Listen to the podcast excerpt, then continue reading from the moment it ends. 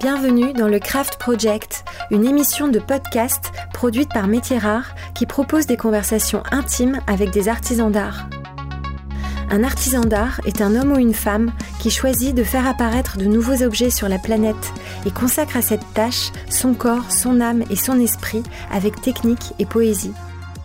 Du dernier des Mohicans au néo-artisan, le Craft Project cherche à comprendre comment se construit et se vit une vie d'artisan pour parler à nos cœurs de faiseurs, de chercheurs de sens et de rêveurs.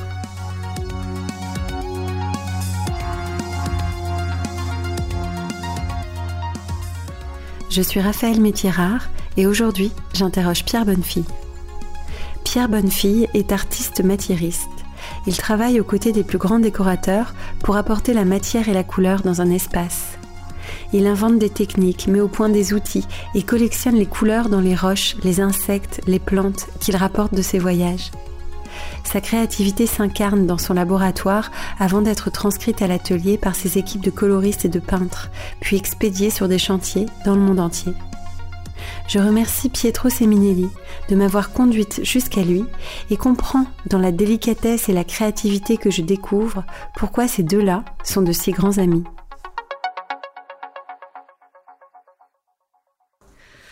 Bonjour Pierre Bonnefille. Bonjour Raphaël. Comment la créativité, la matière, l'artisanat est entré dans votre vie? À quel moment ça s'est joué? Cette préoccupation artistique, ça a commencé quand j'avais une quinzaine d'années, 10-15 ans, je ne sais pas exactement dire, mais c'était dans l'atelier de ma grand-tante à Cannes-sur-Mer, qui était archéologue et artiste. Donc c'est là que j'ai vu le premier atelier de ma vie. C'était à ce moment-là et j'ai été séduit et attiré par euh, toutes les transformations qu'on pouvait faire avec des couleurs, des matières, pour faire des tableaux. Elle, elle faisait des tableaux, mais elle était archéologue de formation, donc elle allait explorer des cavernes et des sites dans la région. Je l'ai jamais accompagnée sur ces sites-là, mais à l'atelier, j'avais un vrai souvenir d'une ambiance très étonnante, euh, les odeurs des peintures, les, la lumière de l'atelier, puis son approche sur les dessins. À l'époque, elle dessinait des chevaux ou des paysages méditerranéens, des paysages de Cannes-sur-Mer d'ailleurs. Voilà. C'est un peu l'éveil. Je pense que l'éveil est, là. Ouais, je comprends. Vous avez fait des études d'ébéniste à l'école Boulle. Oui. Vous les avez faites en troisième, donc en formation, euh, ce qu'on appelle aujourd'hui FMA. Vous les avez faites après un bac généraliste? Alors, je l'ai fait euh, ma scolarité à Saint-Étienne, parce que mon père était originaire de Saint-Étienne. Et donc, j'ai vécu une partie de ma vie à Saint-Étienne, de l'âge de 3 ans à 15 ans. Et donc là, j'ai fait les écoles primaires et euh, secondaires, je crois. Et après, j'ai fait une formation euh, à Lyon, dans une école d'apprentissage, qui était une école d'apprentissage au métier d'art. C'est-à-dire que c'est une école euh, qui enseignait l'ébénisterie, la gravure, la mécanique aussi. Et c'était une école professionnelle, en fait, qui faisait une formation, à la fois une formation intellectuelle, philosophique, et une formation de métier. Intéressant, mais vous qui avez eu un éveil artistique sur l'aspect très euh, donc artistique des choses, vous êtes allé vers une formation manuelle, pratique, technique. Pourquoi? Qu'est-ce qui vous a poussé vers ça? Parce que j'avais envie de réaliser des choses, j'avais envie de réaliser des meubles. À l'époque, euh, j'avais une, une, vraie passion pour le, le mobilier. Déjà. Et j'avais envie d'assembler, de construire, de construire et de faire fonctionner euh, ma tête et mes mains. Voilà. Je faisais des, des assemblages, des petits objets. Et dans cette école, j'ai appris à faire euh, en ébénisterie des choses très très simples, des éléments de petits mobiliers, des petits objets, un dessous de plat, enfin des, des choses très très basiques à partir d'une planche de bois. Voilà. C'est-à-dire qu'on prend une planche de bois dans le chantier à bois, on va la dégauchir, la raboter, la façonner, la dimensionner, lui donner une rigueur, et après qui va servir à, à l'assemblage. Et vous aviez déjà le concept? C'est vous qui faisiez euh, l'idée de l'objet?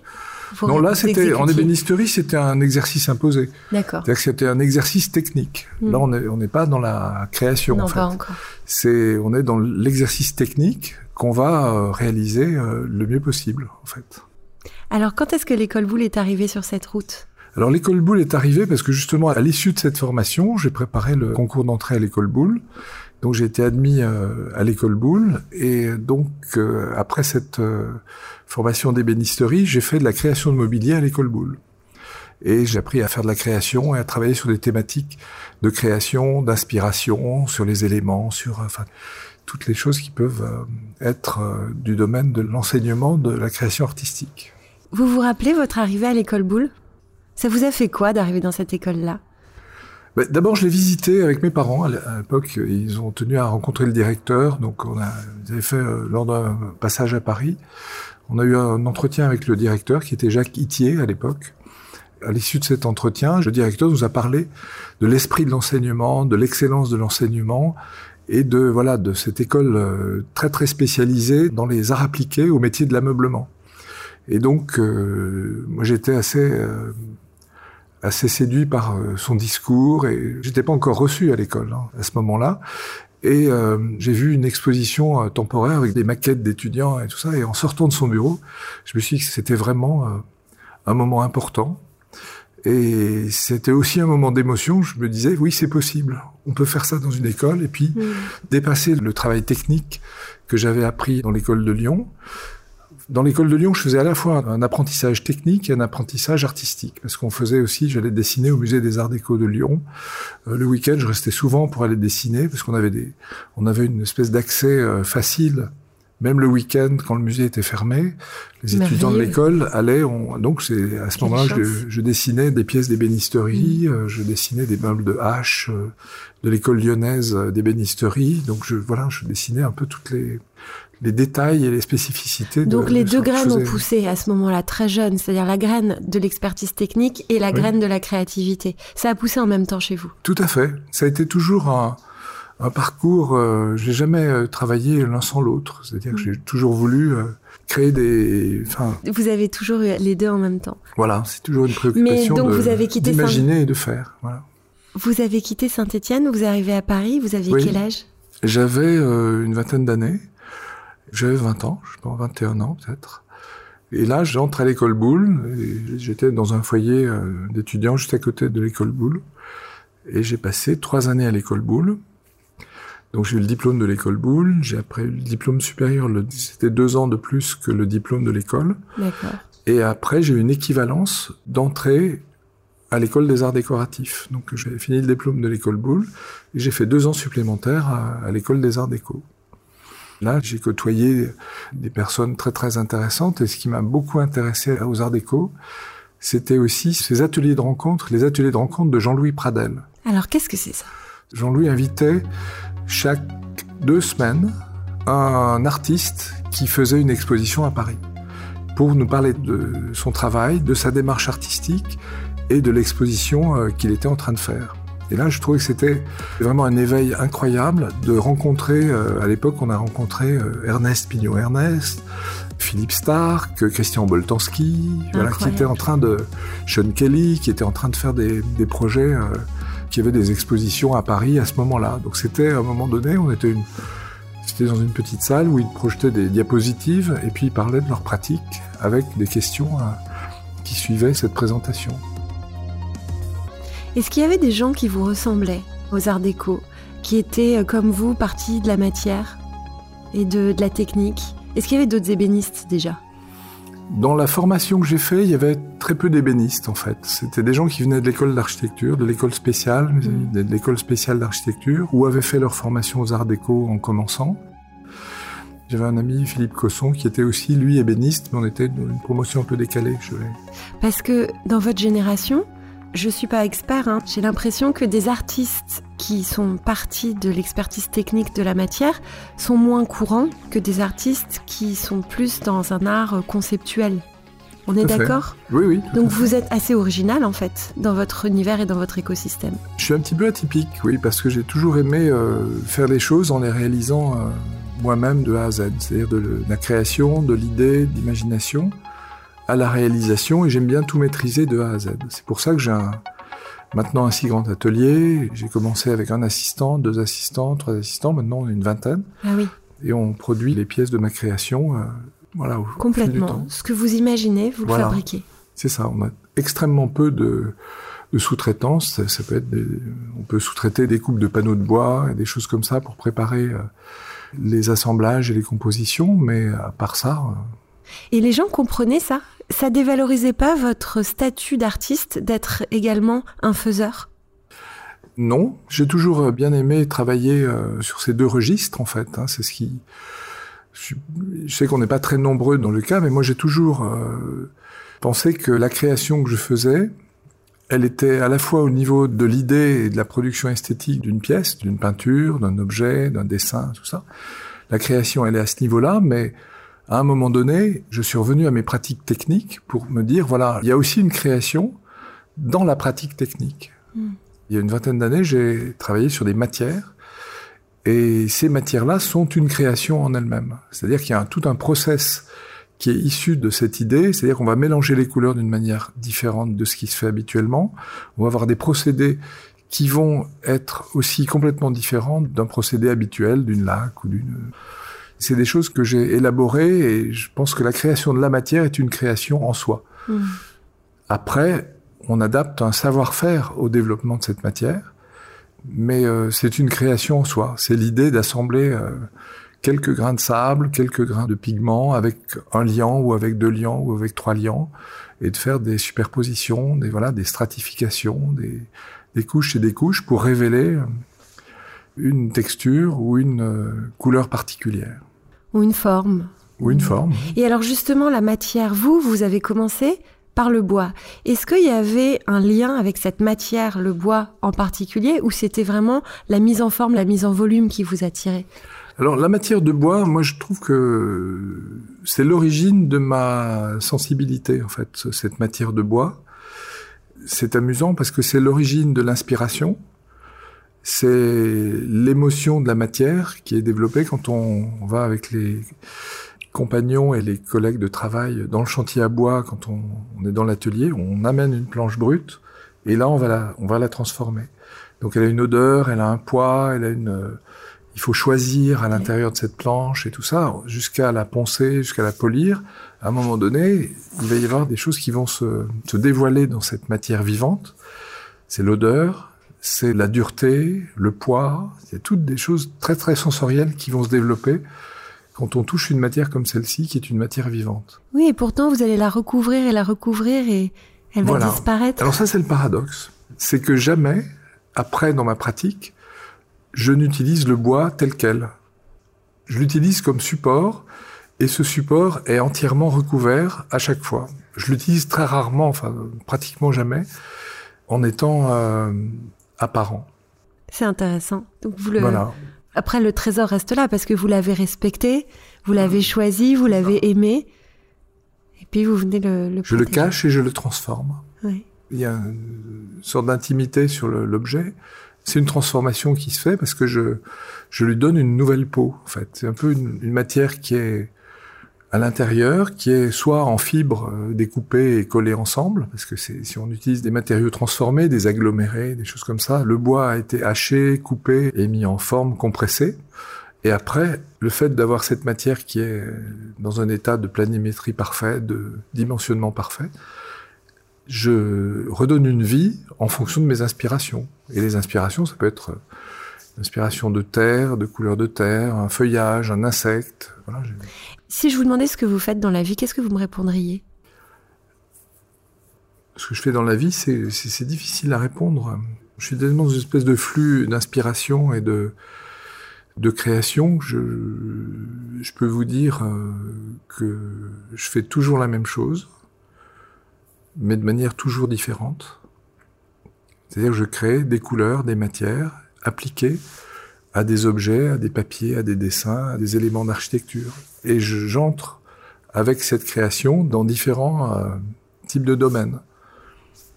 Le domaine de l'art, le domaine de l'architecture d'intérieur, euh, le domaine du mobilier. Oui. C'est-à-dire que parfois, c'est une création euh, pure qui mène complètement de vous et ça donne des œuvres d'art. Et parfois, vous répondez à la demande d'un architecte. Est-ce que Tout à fait. C'est ça? Oui. Et donc dans ce cas, c'est un décor. J'aime bien partager ce moment de création et de conversation parce que je pense que les projets naissent souvent de conversations, d'exploration, de rencontres. Un projet peut naître par rapport à si je rencontre une écorce, par exemple. Cette écorce, je vais parler avec elle.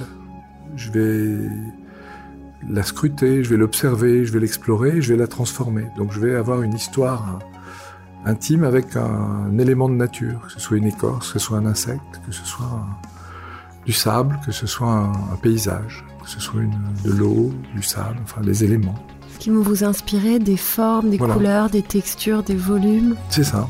Et c'est ce, justement ces, ces rencontres qui sont après partagées avec des gens qui s'intéressent à, à ma démarche, par exemple des architectes, des architectes d'intérieur, des décorateurs, qui ont envie de partager, qui ont envie de me faire intervenir sur leur projet, parce qu'ils pensent que c'est en harmonie, ou ça donne une différence par rapport à ce qu'ils ont imaginé, et qui veulent euh, enrichir aussi euh, l'espace par une création particulière qui est euh, discutée, qui est, et discutée à l'avance. c'est le, bespoke, en fait. C'est ce qui doit être discuté.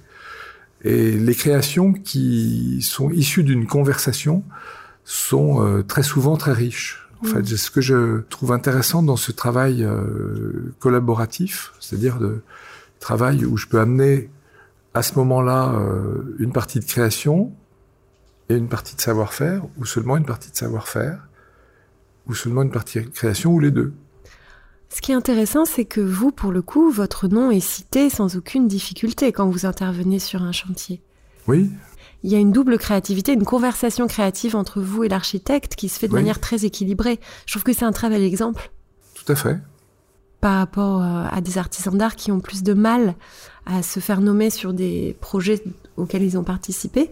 Vous, vous avez euh, ouvert une voie qui est très intéressante où euh, votre créativité et votre façon sont prises et choisies par un décorateur. Tout à fait. J'ai une attitude différente parce que j'ai appris un métier.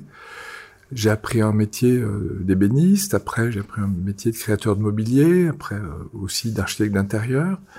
Et donc toutes ces formations entre euh, l'ébénisterie, les colboules, les arts déco, dans cette approche plus artistique aux arts déco, plus technique dans ma première formation, et mixte à l'école boule, ça crée une, attitude en fait. Mm. Et mon attitude par rapport à, au métier d'art, à la création et tout ça, c'est que je fais une synthèse de tout ce que j'ai appris et quand je fais une création, elle est euh, chargée de tous ces moments-là. J'ai pas reproduit un métier et pérennisé un métier. J'ai inventé un métier de matiériste. Mais pourtant, vous êtes maître d'art, ce qui par définition implique une mission et une responsabilité de transmission. Oui. Comment vous allez transmettre votre métier de matiériste, qui est si lié à votre inspiration, à votre, qui est un métier d'artiste? Comment on transmet ça? Alors comment on transmet un métier d'artiste? Alors ça, on peut pas le transmettre. La création, par essence, ça peut pas se transmettre. Par contre, ce qui peut se transmettre, c'est le savoir-faire. Je peux transmettre une partie de mon savoir-faire. Je peux transmettre mon attitude hmm. par rapport au regard que j'ai sur les matières. Je peux transmettre une attitude, un savoir-faire. Je peux pas transmettre une création parce que chacun a un regard unique. C'est ce qui fait euh, l'unicité de la personnalité des, des êtres, c'est qu'on a une vision, on a un regard euh, qui est jamais le même. Après, le métier d'art dans la transmission, je le comprends très bien sur les métiers traditionnels qu'on doit pérenniser. Mm. Par exemple, euh, faire de l'ébénisterie, ben oui, il faut transmettre avec les mêmes savoir-faire accumulés pendant des années et puis les faire évoluer aussi. Mm. Mais des métiers de restauration de mobilier, on peut pas transmettre de création dans ces métiers de restauration immobilier. Parce que on a un objectif, c'est de refaire la même chose et de reproduire. Pour les siècles à venir. Reproduire. Moi, mon travail, c'est de produire. Tout à fait. Mais c'est intéressant que vous ayez été nommé maître d'art. Et c'est le même parcours que votre grand ami Pietro Seminelli, qui a inventé un geste et qui l'a répertorié dans la liste des métiers d'art jusqu'au moment où, de devenir maître d'art lui-même. Oui. Est-ce qu'il y a des anges gardiens qui vous ont guidé sur cette route très atypique qui est la vôtre? Est-ce qu'il y a des gens qui vous ont ouvert des portes? Oui, oui, oui, oui. Oui, il y a des gens qui m'ont ouvert des portes sur cette route. Et je pense à des gens comme euh, Olivier Gagnère, quand il m'a confié la création murale du Café Marly. Donc là, il s'agissait de faire une matière. Justement, j'ai travaillé sur le Café Marly en faisant un inventaire des couleurs euh, des villas raisonnées de Pompéi, parce que les conversations avec Olivier, c'était de se dire voilà qu'est-ce qui se passe quand on est euh, dans ce lieu-là? Il m'a fait visiter la, première fois ce lieu, le, café Marly. Donc le café Marly, c'est le café qui est dans les arcades du Louvre. Oui, c'est dans le palais du Louvre. Dans le palais du Louvre. Il se trouve euh, au rez-de-chaussée du palais du Louvre, dans l'aile Richelieu. Et en fait, c'était intéressant parce qu'on a visité le lieu complètement euh, décrépit, avec des vieilles tapisseries et tout ça. Et donc, il restait ces boiseries en vernis Martin, Napoléon III. Et en discutant avec Olivier, c'était un échange de conversation, on a amené des choses tous les deux, et il me disait, voilà, il faudrait qu'il y ait quelque chose d'assez unique dans la couleur et dans la texture des murs. Les boiseries sont très très fortes et tout ça. Il faudrait euh, voilà faire un décalage par rapport à, à ce qui pourrait être euh, un décor traditionnel. Et un décor traditionnel, ça aurait été euh, de faire des enluminures pompéiennes en recopiant Pompéi, par exemple, ou bien sous Napoléon III, la grande mode, c'était le retour à l'antique. Donc, mm. c'était le sujet. Donc, l'idée, c'était d'en exprimer que la matière. La matière et cette matière, et donc j'ai pris un axe de travail suite à cette conversation avec Olivier, et j'ai développé ce rouge calciné, ce rouge Marly, que j'ai appelé le rouge Marly, c'est un rouge euh, Ercolano, c'est un rouge euh, très très euh, particulier dans la composition pigmentaire, et j'ai proposé une maquette de ce travail en faisant une, un travail d'application et de calcination de la matière, ce qui se fait jamais en peinture. Ça veut dire que vous l'avez brûlé? Je l'ai brûlé. Et je l'ai brûlé avec une méthode spéciale. J'ai travaillé avec des plaques de fer et des choses comme ça, et j'ai appliqué des cires, des cendres, des pigments sur cette euh, texture murale pour lui faire revivre euh, ce qu'elle avait vécu euh, oui, pendant l'éruption du Vésuve. Donc c'était un peu, c'était une, une, matière restée intacte, enfouie sous la cendre chaude, donc sans bactéries, sans rien du tout, et c'était resté tel quel. Enfin, Quant au, euh, je sais pas, c'est sous Louis XIV ou sous Louis XV, les fruits ont commencé, puis c'était découvert un peu plus tard, au XIXe. Donc, quand la villa des mystères a été découverte, c'était aussi une découverte incroyable parce que le décor était intact et conservé en l'état. Mais il y avait des brûlures, des noircissures, des choses comme ça. Et vous êtes allé chercher ça Voilà, je suis allé chercher ça. Et c'est à l'époque où Azan publiait euh, le premier catalogue des peintures raisonnées de Pompéi, que j'ai acheté en double exemplaire et que je me suis empressé d'aller offrir à Olivier. Et on a passé des, heures, à, des heures et des heures à regarder ce, ce catalogue d'inspiration, parce que c'était vraiment la mémoire du lieu. Moi, je suis allé aussi à Pompéi. Euh, j'étais allé quand j'étais plus jeune. Et après ça, on a choisi de travailler sur euh, l'élaboration du rouge Marly et du bleu Marly. Du bleu Marly qui était, lui, inspiré des cendres bleues. Racontez-nous ce rouge. Comment vous l'avez fabriqué? Qu'est-ce que vous êtes allé chercher et dégoter pour faire ce rouge-là? Bah, C'est un rouge de cinabre. Le cinabre, c'est le vermillon pur. Et le cinabre, c'est une pierre, une plante. C'est quoi le cinabre? C'est une roche. C'est une, roche. Oui, c'est une roche.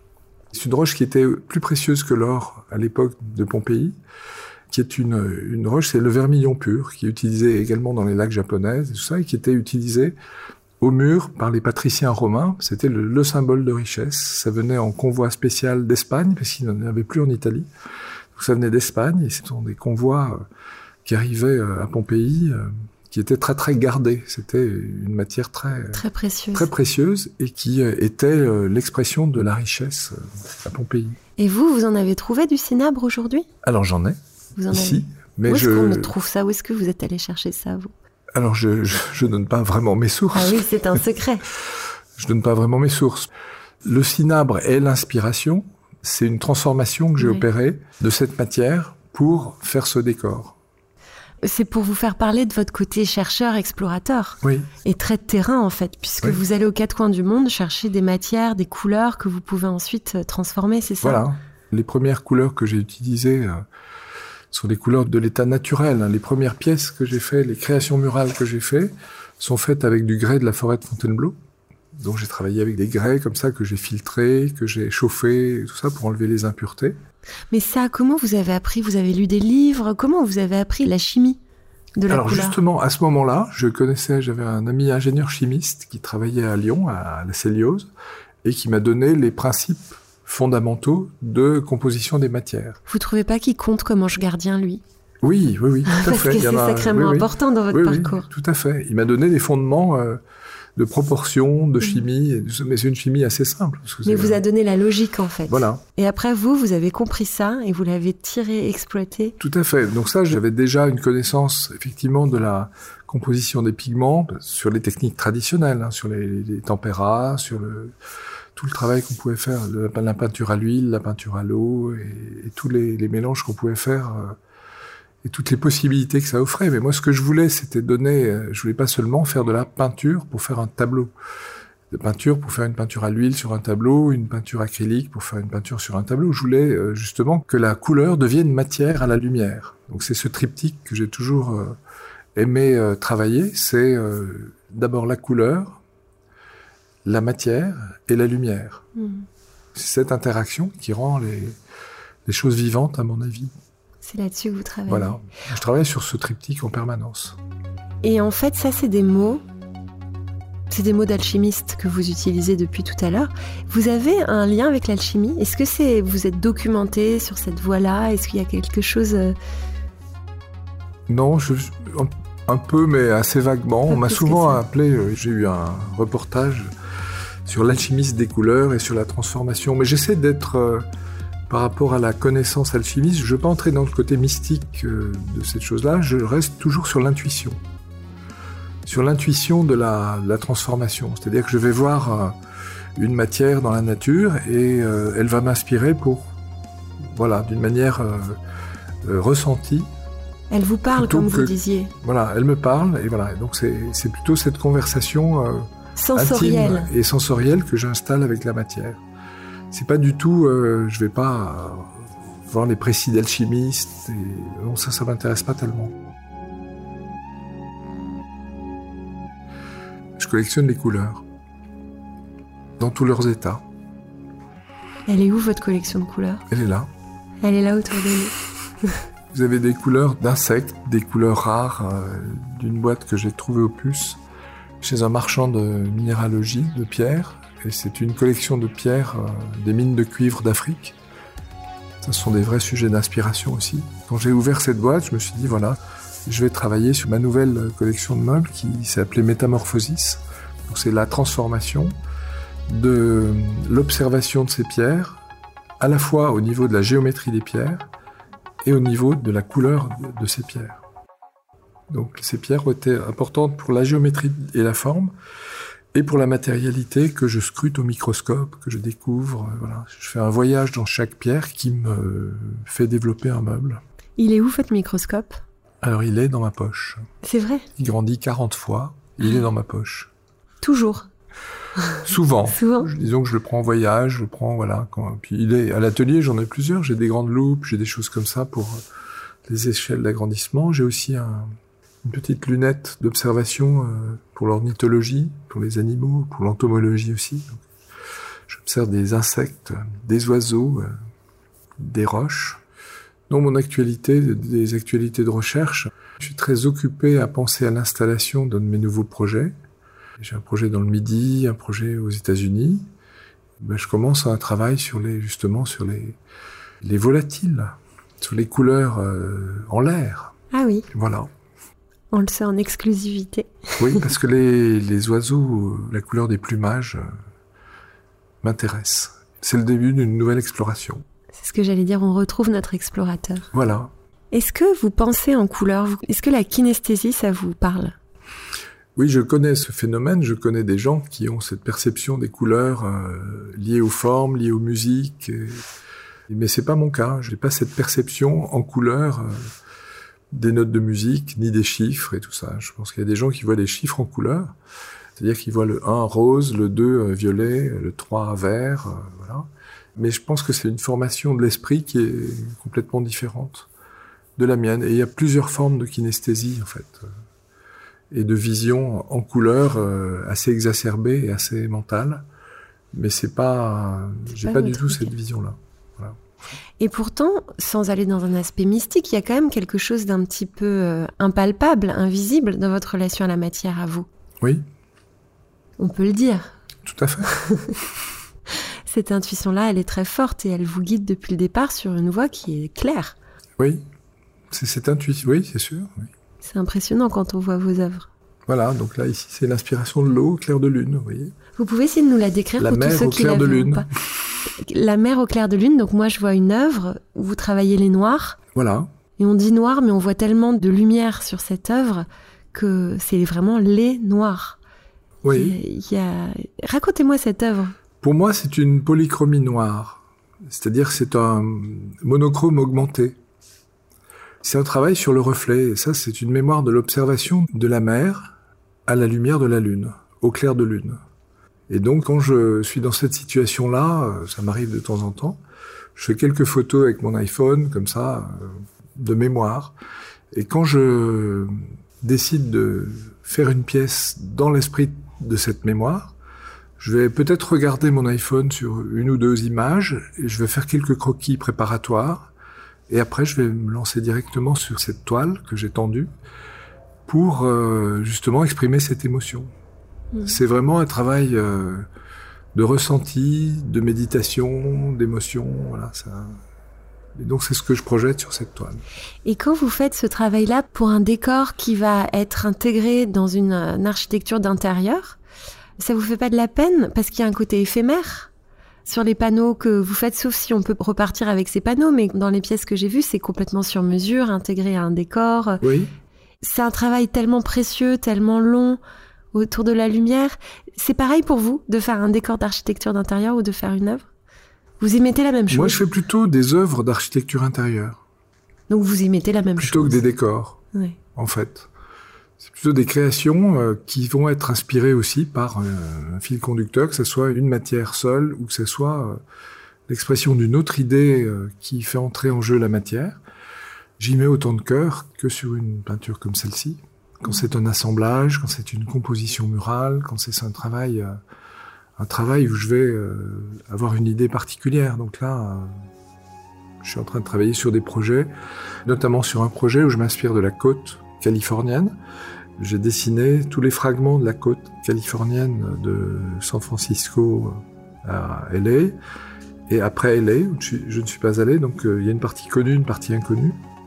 Et donc, dans cette euh, composition murale, je vais travailler sur des éléments que je vais réassembler d'une manière imaginaire, comme un parcours que je vais euh, réinstaller dans la perception.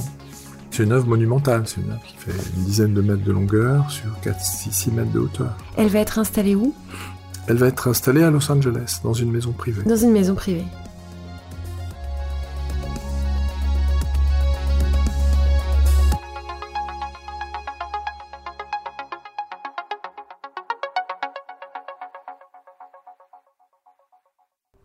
Quels outils vous utilisez Quels outils j'utilise oui, Vous utilisez des outils mmh. encore aujourd'hui? Ah oui, bien sûr, j'utilise ouais. des outils. Là, je vais recevoir des spatules que j'ai fait faire d'une manière très spéciale. J'utilise des, des, outils à ma dimension, par exemple cette spatule, qui fait 1m50 de large et qui est euh, travaillée avec des lames d'une manière particulière. Donc vous inventez vos outils? J'invente mes outils. Et vous les développez, vous les faites faire. Vous trouvez des gens pour vous fabriquer vos outils? Alors, je les fais avec mes collaborateurs. Ah oui. On fabrique les outils euh, avec euh, justement des pièces d'acier, des pièces de bois, des pièces de plastique. Euh, voilà, on travaille des. Les outils sont assemblés, vissés, et après je peux travailler avec ces outils. Et donc je leur donne aussi une possibilité particulière. Je vais prendre pour faire cette la largeur de cette œuvre-là, je vais utiliser une spatule qui est encore plus large que ça. Oui. Donc euh, sur mesure, vous créez des outils voilà, sur mesure pour des, les. Ce sont des outils sur mesure. Là, j'ai une spatule de, celle-ci fait 1m40, j'en ai une de 80 jusqu'à 2 mètres. En fonction des Et voire plus sur un travail. J'ai travaillé sur une spatule énorme, extrêmement légère, parce que j'aime bien donner justement ce rapport d'échelle par rapport au, au, dessin que je peux faire en petit format. Je vais utiliser le même outil qui fait euh, 10 cm et qui fait 4 mètres. Mais pour faire 4 mètres, je dois l'adapter euh, d'une manière très spéciale. Oui, bien sûr. Imaginer, chercher la légèreté, voilà, une maniabilité où j'ai la même émotion quand je fais un travail en minuscule qu'en très très grand. C'est pratique de savoir fabriquer. Oui. Heureusement. Voilà, donc là, l'ébénisterie est importante parce que bien je sûr. vais mettre des lames d'acier entre deux petites plaques de bois, puis je vais régler la souplesse de ces lames. Donc j'ai tout un travail de, de mise au point de, mm. qui est extrêmement important. Bien sûr, et qui vous permet après d'exprimer cette émotion euh, voilà. sans, sans, filtre. Alors vous qui travaillez encore beaucoup à l'atelier, vous avez mal où le soir? Vous avez mal dans votre corps? Mal à un endroit précis, non. Mais j'éprouve une certaine fatigue quand je réalise des pièces de très grand format, parce que là, j'ai, j'ai à peu près 20 euh, kilos de matière euh, sur les mains, 15 ou 10 que je vais manipuler. Euh. C'est lourd, c'est... J'ai pas de douleur, mais je sens que c'est un effort physique. C'est comme si je venais faire un, tour de vélo un peu long. Quoi. Si je faisais 4 heures de bicyclette, je suis à peu près dans le même état. Le corps est investi. Voilà. Je trouve que c'est une question importante de redire que dans les métiers d'art, le corps est, l'outil principal, est investi et que c'est et que parfois ça fait mal et que le, le corps est l'esprit de l'outil pour moi. C'est l'esprit, le corps, l'outil. Tout dépend de l'outil qu'on choisit. Le corps est l'esprit de l'outil. C'est joli. Oui, parce que justement, il y a une espèce de passage qui se fait entre l'esprit, le corps et l'énergie qu'on peut avoir dans, dans son corps et qu'on va transmettre à travers un outil sur un support. Donc c'est mm. tout ce passage. Euh, le corps, c'est à un moment donné, quand on travaille avec sa musculation, euh, le corps souffre. Mais quand on travaille avec l'énergie de son corps, euh, il n'y a pas de souffrance. Oui, c'est vrai. C'est comme les moines qui peuvent rester immobiles en méditant pendant des heures et des heures. Quand on médite, justement, quand on médite, on se concentre non pas sur ses muscles, mais sur l'énergie qu'on a dans son corps, c'est pas pareil. Parce que l'effort est musculaire. L'énergie, c'est pas un effort. C'est une euh, prise de conscience de ce qu'on a en soi qui va se dégager. Mais quand on fait de la méditation, quand on fait une pratique, moi je pratique le Qigong euh, depuis quelques années, on a, dans cette pratique-là, on n'a pas du tout d'effort musculaire. Hmm. Les muscles sont... C'est en second plan. Second plan, voilà. Oui, je comprends. Ils sont nécessaires, mais il guide pas l'idée. Aujourd'hui, vous avez un studio important puisque vous nous l'avez dit. Vous avez combien de collaborateurs? J'ai une vingtaine de collaborateurs. Une vingtaine de collaborateurs, donc vous êtes un chef d'entreprise. Aussi. C'est agréable pour vous d'être un patron en plus d'être un artiste. C'est pas évident, c'est pas les mêmes casquettes. Alors c'est pas les mêmes casquettes. Je je me fais pas casquette artiste, casquette chef d'entreprise. Je me fais casquette Pierre Bonnefille. Je suis un peu euh, je suis pas un chef d'entreprise qui dirige son entreprise sous les principes des chefs d'entreprise qui ont appris leur métier dans une école et qui ont des principes, des règles de management, des choses comme ça. Vous, vous en avez pas? J'ai pas de règles de management, j'ai plutôt une attitude de management.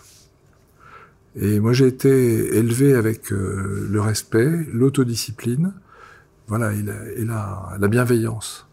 Donc, c'est ce que j'essaie de transmettre à mes collaborateurs je leur dis jamais euh, il faut aller plus vite parce que sans ça ça va pas être rentable. Je leur dis prenons le temps pour faire les choses le mieux possible et pour faire les choses à l'excellence. Voilà. Mm. Ça c'est mon message de tous les jours.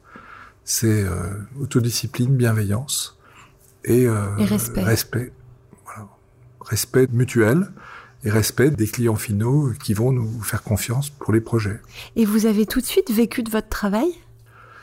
Dans les premières années, je vivais vraiment pas de mon travail. Comment vous viviez alors Moi, je vivais avec euh, l'équivalent d'un SMIC à peu près. Oui, vous vous débrouillez. Pendant, euh, oui, je, je, me débrouillais. Je faisais des plutôt un travail de recherche et d'exploration. Je faisais pas mal de recherches et puis je vivais quand même avec les différents projets qu'on me confiait, mais j'avais peut-être un assistant ou deux, mais j'avais vraiment pas des revenus euh, significatifs.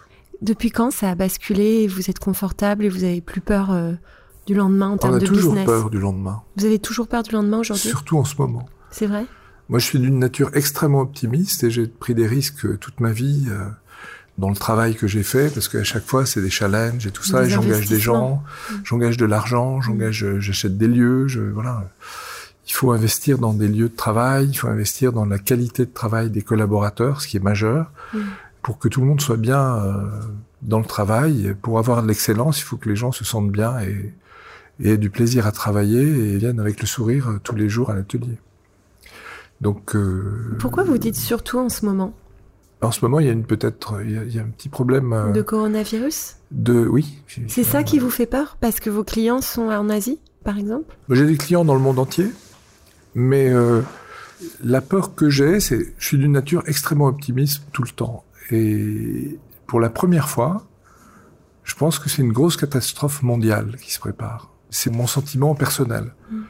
Je pense que c'est quelque chose qu'on n'imagine pas.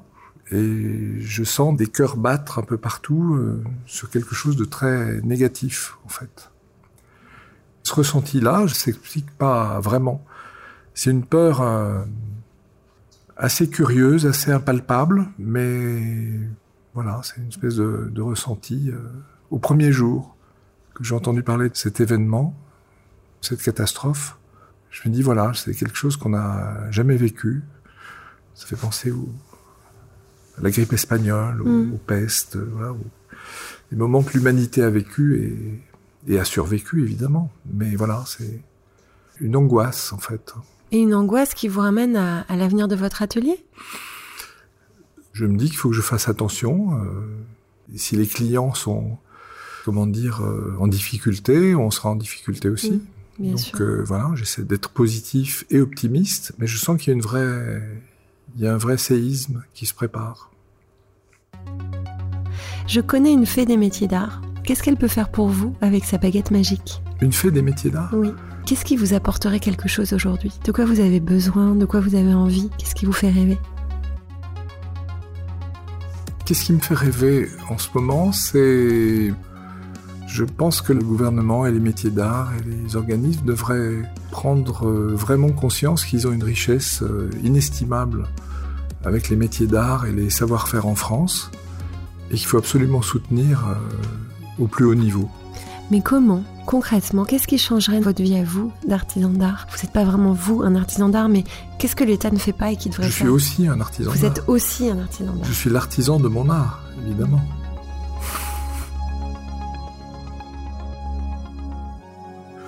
J'ai pas de rapport hiérarchique entre l'art, l'artisanat d'art, parce que tous les plus grands artistes rêvaient d'être artisans, hein, comme Rodin d'ailleurs. Rodin cite, j'essaie d'abord d'être un bon artisan. C'est une belle citation de Rodin. Vous avez un galeriste? Alors j'ai travaillé avec plusieurs euh, personnes qui ont montré mon travail. J'ai travaillé avec euh, l'éclaireur qui a une galerie à Los Angeles et euh, une galerie, un concept store à Paris. Donc j'ai présenté mes pièces chez eux. Et donc j'ai fait plusieurs expositions sur des salons, donc avec eux, à New York, à une expo solo à Los Angeles, et puis euh, une expo à Londres, au PAD de Londres. Donc j'ai participé à des événements et à des Mais expositions. vous n'avez pas un galeriste qui vous accompagne depuis des années Non, non, Qui pas du produit tout. vos œuvres? Pas du tout. C'est moi qui Vous produis- vendez en direct? Moi, je produis mes propres œuvres et euh, certaines galeries dans le monde sont intéressées par mon travail qu'ils montrent D'accord, à comprends. certains moments pour des expositions. Mais j'ai pas eu euh, dès le début une démarche euh, de euh, collaboration avec un galeriste Mm. parce que j'ai fait beaucoup de pièces sur mesure et c'était plutôt des pièces de ma création mais sur des projets d'architecture et d'architecture intérieure. Et depuis cinq ans, je montre des pièces anciennes de ma création, parce que je faisais beaucoup de dessins, quelques peintures euh, par an, une dizaine, une, une vingtaine peut-être. Et là, depuis cinq ans, je travaille beaucoup plus sur des productions d'œuvres, et je travaille beaucoup plus sur des créations, sur des peintures, et notamment ce début de travail sur l'eau, sur l'inspiration de l'eau, sur les bronze paintings, sur les carbon paintings, sur les ice paintings aussi et silver paintings. J'ai toujours donné une couleur associée à ces vibrations d'eau. Ça, c'est une série très importante que je montre et qui sert à porter mon message et ma sensibilité dans les quatre coins du monde. Parce que les pièces sont exposées dans le monde entier. D'accord. Et c'est pas un bon truc à demander à la fée, ça? D'avoir une galerie partenaire qui vous porte, qui vous, qui vous fait euh, exister de manière encore plus forte sur le marché de l'art? C'est peut-être une chose qui va se produire. Ouais. Vous en avez envie? Si ça se présente et si les personnes sont les bonnes personnes, euh, ça m'intéresse, oui. Ouais, ça vous intéresse. Alors pour les lieux à Paris, mes œuvres sont exposées à quelques pièces chez l'éclaireur et euh, dans ma galerie rue Boulle et rue Breguet où je présente mon travail et on peut voir, euh, je sais pas, une vingtaine d'œuvres en ce moment de cette série sur les bronze paintings, sur les carbones, ice painting et silver painting qui sont en ce moment en présentation. Voilà, donc les auditeurs du Craft Project peuvent aller voir votre travail euh, à Paris. Ils seront les bienvenus. Merci Pierre Bonnefille. C'est un plaisir, Raphaël.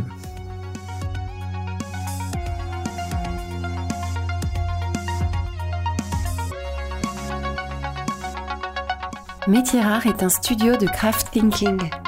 Le jour, Métier Rare imagine et bâtit des ponts entre les métiers d'art et les marques. La nuit, Métier Rare produit des podcasts qui célèbre l'excellence et la créativité des humains. Si vous avez aimé ce podcast, dites-le nous avec 5 étoiles. Abonnez-vous, parlez de nous. Suivez-nous sur Instagram at Métierard. Suivez-moi sur Instagram at Raphaël Métierard. Cet épisode du Craft Project a été copiloté par Pierre Salagnac. La signature musicale a été créée par Velvet Stairs. Je remercie Philippe Calvérac pour le montage minutieux et le mixage exigeant.